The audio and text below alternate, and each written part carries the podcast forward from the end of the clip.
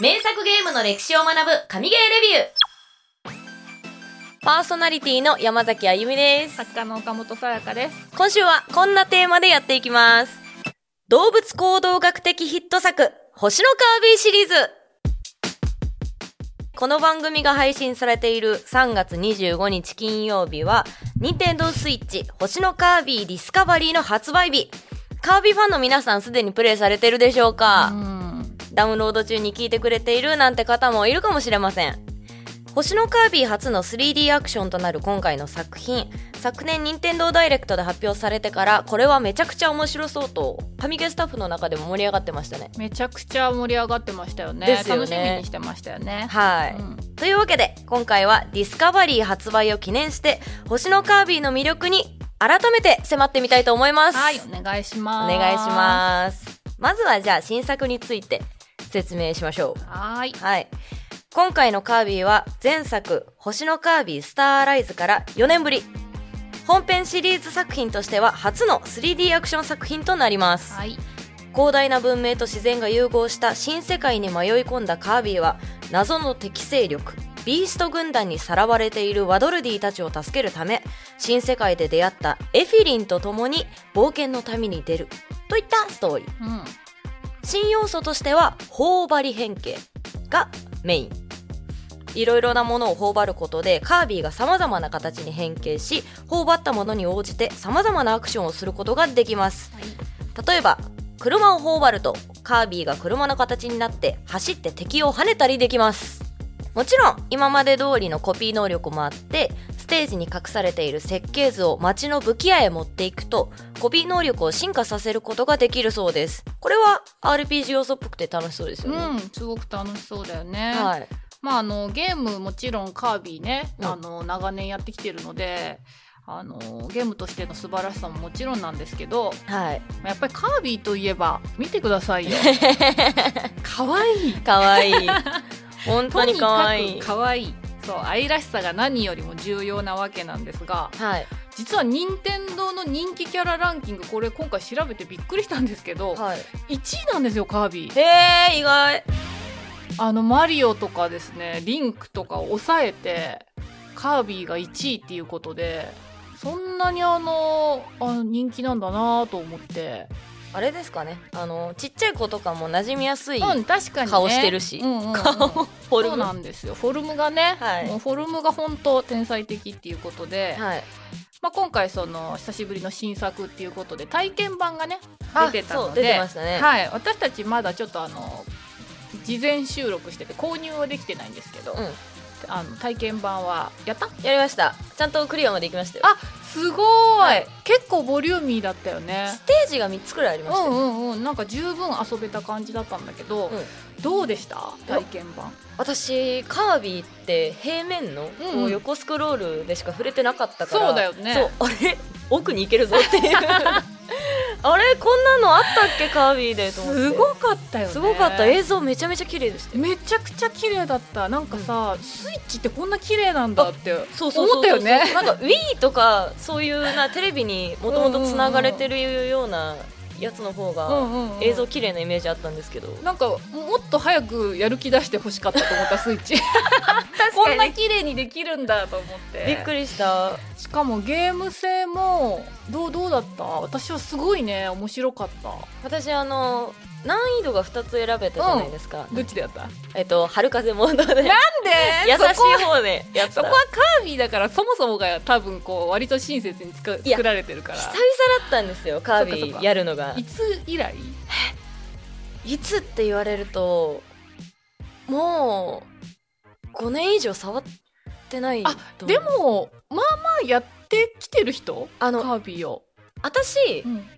3つやってて、うんあ結構知ってる人だったカービィあうそうでもないですそうでもない です本当に小さい時とかなんで、うんうんあの一番最初にてかやってたやつが、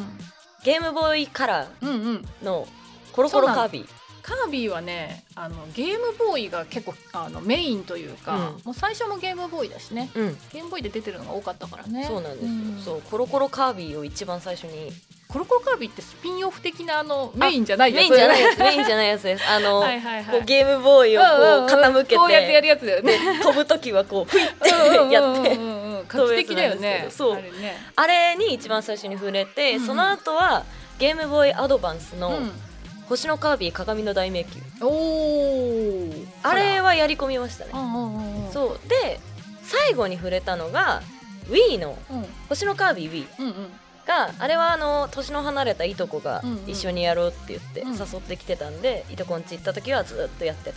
じゃあ割と触れてきてるね結構触れてるかもしれないですね、ただもうあのあれだよね 2D でこうギクシャクした感じのカービィだよね いやきっとでもね意外とあ本当あ綺麗だったのコロコロカービィは、うんあのちょっと色あせてたっっいてうイメジージがあるんですけど、うん鏡の大迷宮とかあと Wii の方はうん色鮮やかではありました、うんうんうんうん、で Wii の方だとこうカービィがこう突っ立ってるだけじゃなくて、こうもいもいもいもうんうんういん前後に揺れたりしてたからちょっと昔こはの昔でさあんまりそんなにグラフィックが綺麗じゃない時のカービィもそれはそれで可愛いよね可愛いです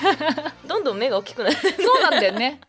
いろんなキャラってだんだんあのあの年代によって目の大きさが変わってくるから、ね、そうピカチュウとかもそうですからねそうでもまあ進化したカービィ本当にあのディスカバリー面白くて、はい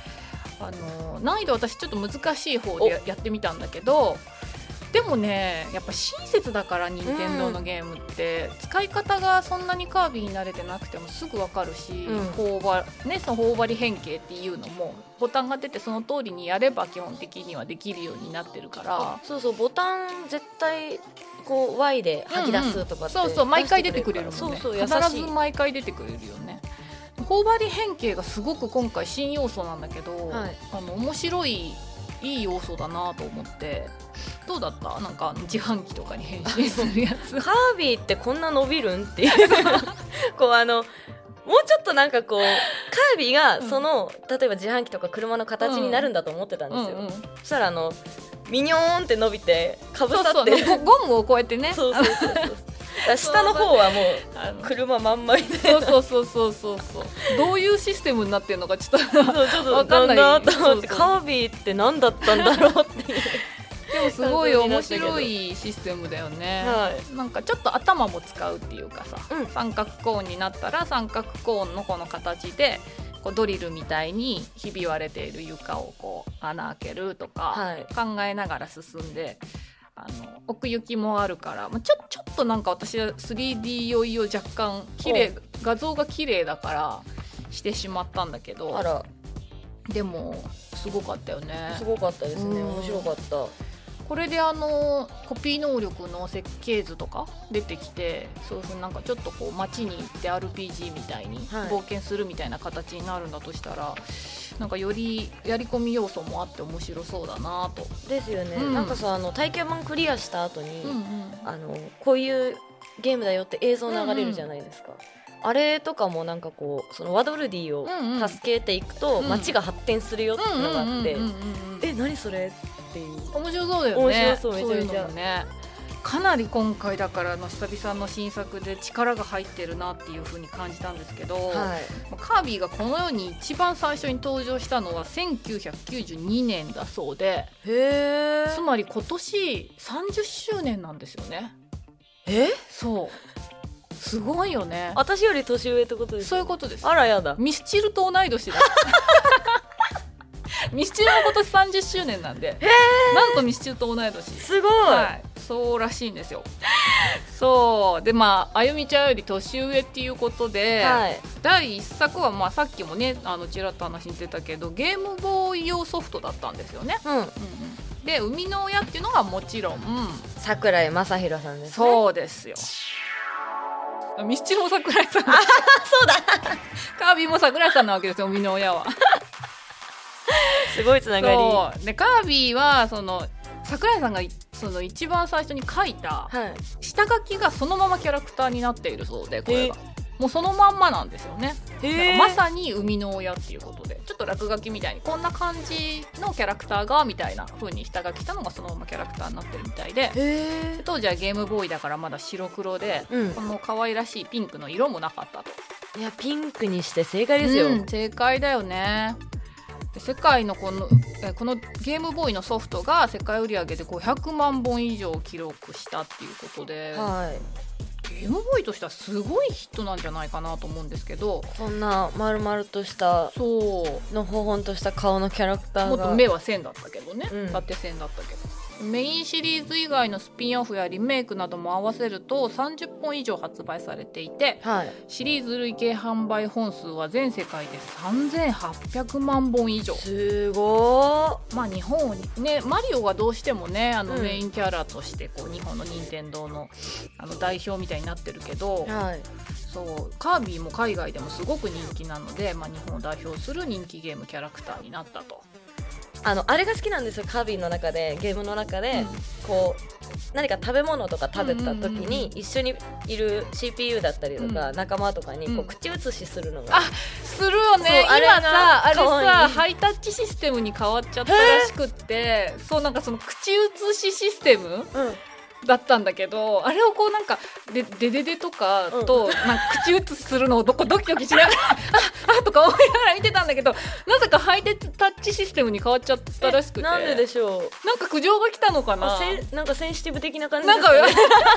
ちょっとみたいな感じで子供がやるゲームでちょっとみたいなことかあなーそうなんだあれそう可愛かった可愛かったよねなん音が好きなんですよムインっていう チュッとかじゃない のそうチュッとかじゃモイ ンそうそうああいうのが可愛くってでもいちいちが可愛いよねうそうなんですよなんか憎めないうんうんキャラクターだからそういくら強くてうんうんも、うんカービィだからしょうがないやっていう そうなのよねそうタイトルの話になるんですけど、はいこの動物行動学的うんヒット作これっていうのはもうカービィの見た目の話なんですよもう今日はもう見た目の話し かしないまあよく聞くじゃないですかキャラクタービジネスで売れるものはいはいはい丸い、うんそして柔らかい、うんそして手足が短く太い、うん全部満たしてるわけですよ本当だそう そういうものがあの人は可愛いって思うようにできてるんですへえそうなんだこれをベビースキーマ理論っていうらしいんですけどベビースキーマリロ覚えて帰ってください今日、はいベビースキーマ理論っていうの、はいこれはもういろんなのゲームキャラクターに適用されてるけど多分カービィにかなう相手いないんじゃないいかなないです ね と思うんだけどまんまじゃんだって そう生き物がなんかこう可愛いなとか守りたいなとか愛おしいなと思う本能みたいなものがあってそれやっぱり赤ちゃんに近いうんものなんだけどそれがやっぱりこう四肢が短くて太いって12頭身で頭身はこう短くて丸くて柔らかいっていうものがもう人間とか生物の中に組み込まれてるよっていうのがこうノーベル賞受賞者の動物行動学者のコンラート・ローレンツさんが、はいそういうふうにもう提唱しているので人間の本能に刷り込まれるカービィの見た目っていうことなのへえ逆にさなんかホラーゲームとかでうん「やだやだ追ってこないでリッカー」みたいなのとか手足長いじゃんめっはちいゃはいはい気持ち悪い感じでそうそうそうそうで多分それを逆にして硬くて細くて手足が長いとかっていうとこう生理的な嫌悪感にはあなるほそどうそうつながるんだろうなと思ってだってこれがねバイオハザードで追ってきてもねかわいいってなっち可ゃう愛いってやったら吸い込まれて死ぬっていうそれも怖いけどね怖いけどカービィのなんか裏都市伝説みたいな怖いの結構あるけどねえやだでもこれを追ってきて怖がる人いる そう不思議だよねだからなんか可愛いと思うものってやっぱりみんな万国共通だし、うんそれはもう動物学的に刷り込まれているものを桜井さんがそれをスッとこう下書きしたっていうのが、うんもうすごいなそこでヒットがもうすでに決まっていたんだなってですね思いますよねやっぱそういうちょっとしたアイデアからヒットが生まれるっていうのはちょっと感慨深いところありますよね、というわけでですね、はいもう今日はもうももはやうんちくを語ってもしょうがないのでカービィだから。はい可愛いとにかく可愛いっていうことで、今日は、はいあのあやみちゃんにカービィクイズを3問 持ってきました作ってだかはい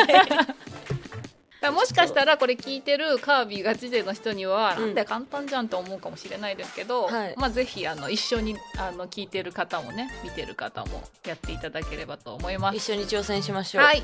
私は自信がありませんきますそれでは、第1問ででんカービィの名前は最初はカービィではありませんでしたえさて、何という名前だったでしょう ?1、ピピピ。2、ぷぷぷ。3、ポポポ。 えカービィっていう名前はね、あの、後から付けられたんですよね。開発段階では違ったんですよね。ピピピ、プププ、ポポポ。はい。だからデデデなのか。でもそれと正解つながん なくない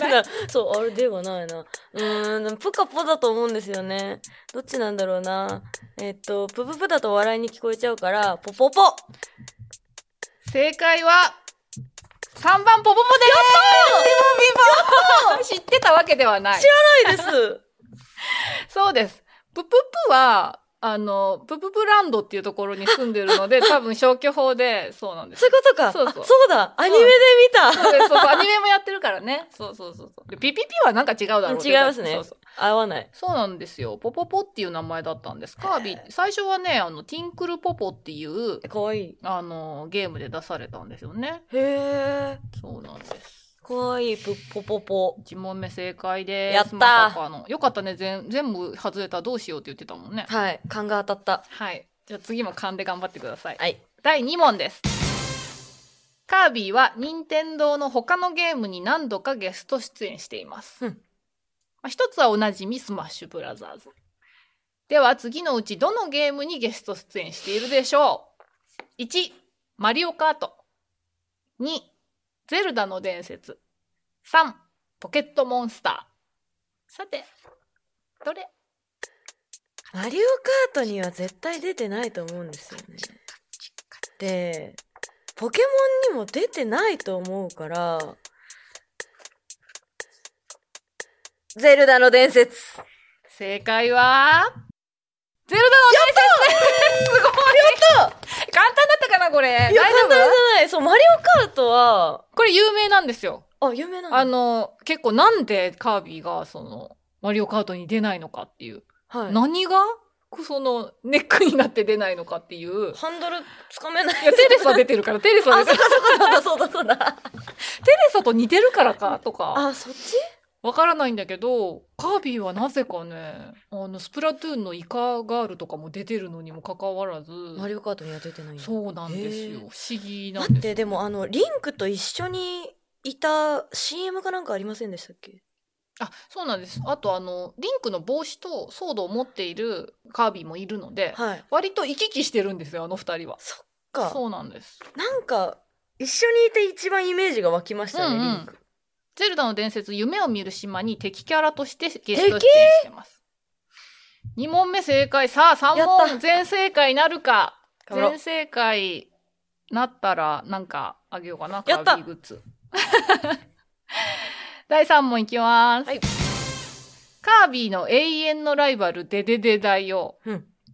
最初は敵キャラだったデデデですが、いつからか協力関係になりました。そしてその人気の高さから、デデデ大王がメインのゲームも作られました。さて、どんなジャンルのゲームだったでしょうか知ってますかちょっと思い当たらない。 1、ローグライクゲーム、デデデ大王のデデデダンジョン。2、カートゲーム、デデデ大王のデデデンレース、大王の逆襲。3、リズムアクションゲーム、デデデ大王のデデンデンデデット。 3絶対違うじゃん。3絶 対違うじゃん、言え今てなかのっ。たしね。デデデ大王のデデデデデデデデデンゼット。絶対違う。3じゃ何ない。回で言った今、ここの3個、3つの中で。えー、デデデ大王のデデデダンジョンか、デデデ大王のデデンデレース大王の逆襲か、デデデ大王のデデンデレース 言えてない、言えてない、言えてさなあどれでしょうい。えー、1か2、デデデダンジョンか、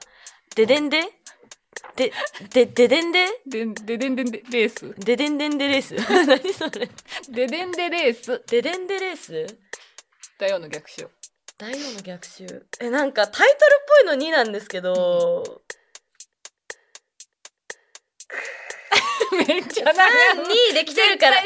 気がするじゃん。そう絶対正正解解したい。 3マークシート方式やめてよ、 2できセンてター試験の。それ、落ちるよ、それ。そうでも32できて1って言ったらちょっと分かりやすいから322うん 大王の逆襲あ、2ですね。はい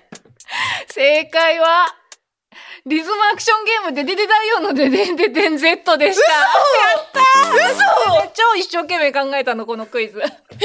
なんかすごいありそうな、でででで男女。まあ、なんか、ここんちゃんも好きだし、ローグライクにしとこうとか思っえ、て。ローグライクは絶対ないじゃんと思ったんですけど。え、嘘家でったー一番タイトルなんかごごめん、ちょっと、なんかディスみたいになっちゃうけど、タイトルおかしいって。タイトルおかしいタイトルおかしいって。え、このリズムアクションゲームも。う一回言ってください。ででで大王のででんでんてぜ、でで、ででででんも Z。う言えないじゃん。ちなみにこの2個目の、このか、ニョロニョロ大王の逆襲っていうのは、うちの息子がつけた方が絶対引っか かるよ。まさに引っかか師る匠。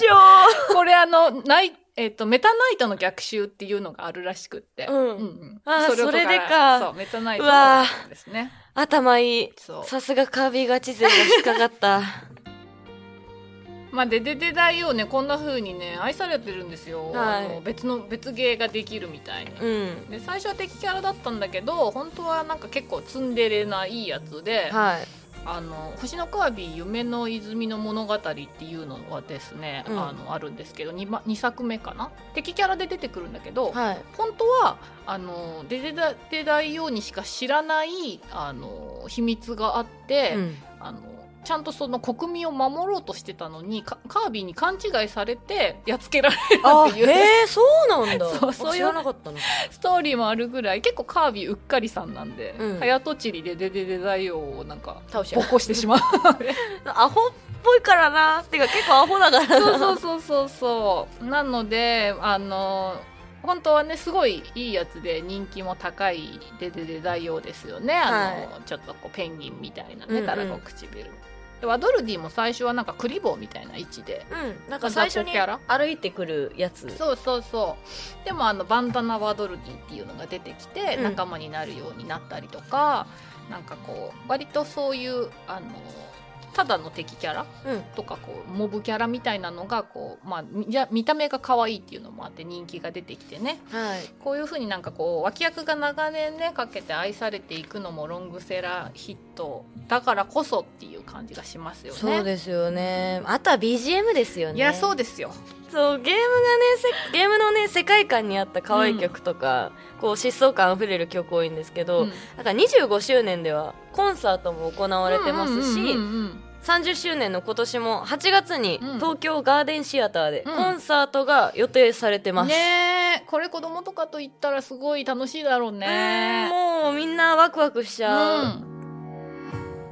あとやっぱり生みの親のね桜井さんのカリスマもありますよありますね、うなんかあの見た目もね